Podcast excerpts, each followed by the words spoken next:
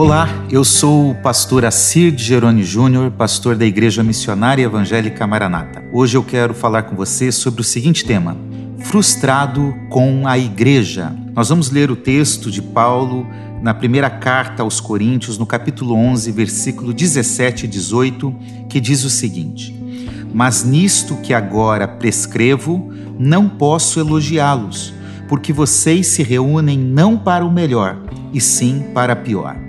Porque antes de tudo estou informado de que, quando se reúnem na igreja, existem divisões entre vocês, e eu, em parte, acredito que isso é verdade. Para falar sobre frustração com a igreja, é primeiro importante falar sobre a igreja. A igreja não é uma instituição humana, ela foi criada pelo próprio Jesus. O próprio Jesus diz: a igreja é minha. Por isso, não existe cristão sem a igreja.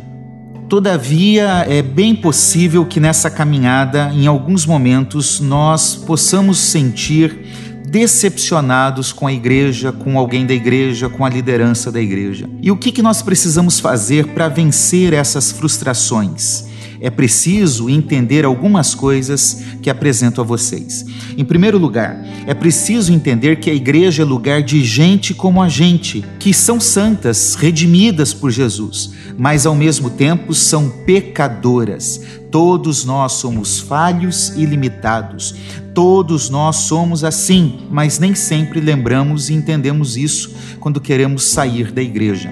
A Bíblia diz que todos pecaram. A Bíblia diz que não há um justo sequer. Então eu preciso entender bem esta realidade. Segundo lugar, nenhuma igreja é perfeita como nenhuma igreja nunca foi perfeita.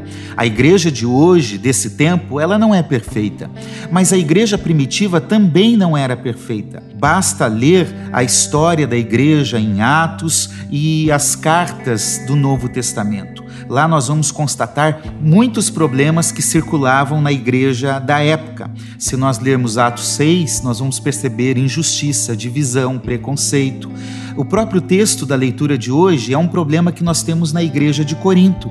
Ali havia problema moral, doutrinário, comportamental, havia problema litúrgico, o culto não era organizado e havia problema na hora da ceia. Então, a igreja primitiva também tinha problema, a igreja de hoje terá certamente os seus problemas. Terceiro lugar, nós precisamos entender que não devemos ter expectativas em pessoas ou instituições. Ainda que pessoas sejam importantes, instituições também, é certo que em algum momento nós vamos falhar em algum momento a igreja pode falhar, em algum momento o pastor pode falhar. Contudo, a nossa fé não está na instituição nem em pessoas. Nós devemos colocar a nossa esperança em Cristo Jesus, o nosso perfeito exemplo. Estando nele, nós não nos frustraremos. Hebreus 12, 2 diz: olhando para o Autor e Consumador da nossa fé. É nele que nós nos afirmamos. Em quarto lugar, mesmo com defeitos, a igreja continua sendo de Jesus. Ele é o Senhor da igreja. As igrejas problemáticas do Novo Testamento não deixaram de ser igreja, mesmo com tanto problema. Se Jesus não abandonou a igreja, por que nós deveríamos fazê-lo hoje? Jesus, inclusive, continuou passeando pelas igrejas que apresentavam problema lá na carta de Apocalipse. Em quinto lugar, precisamos entender que a obra de Cristo na cruz manifestou o perdão e aproximou os diferentes. A ênfase cristã é no perdão que recebemos e também no perdão que devemos dar, como Jesus nos ensina em Mateus 18, 21 a 35. Eu devo sempre. Portanto, se você se decepcionou com a igreja, perdoe quem te feriu perdoe a igreja.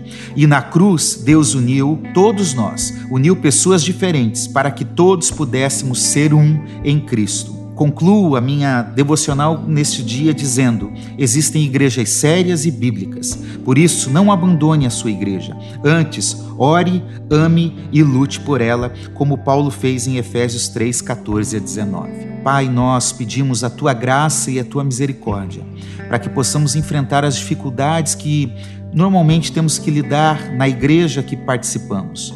mas pedimos a tua graça para amar e para servir a tua igreja, porque o Senhor morreu por ela e hoje nós temos a grata satisfação e o privilégio de fazer parte da história do teu povo por meio da igreja. Essa é a nossa oração, em nome de Jesus. Amém.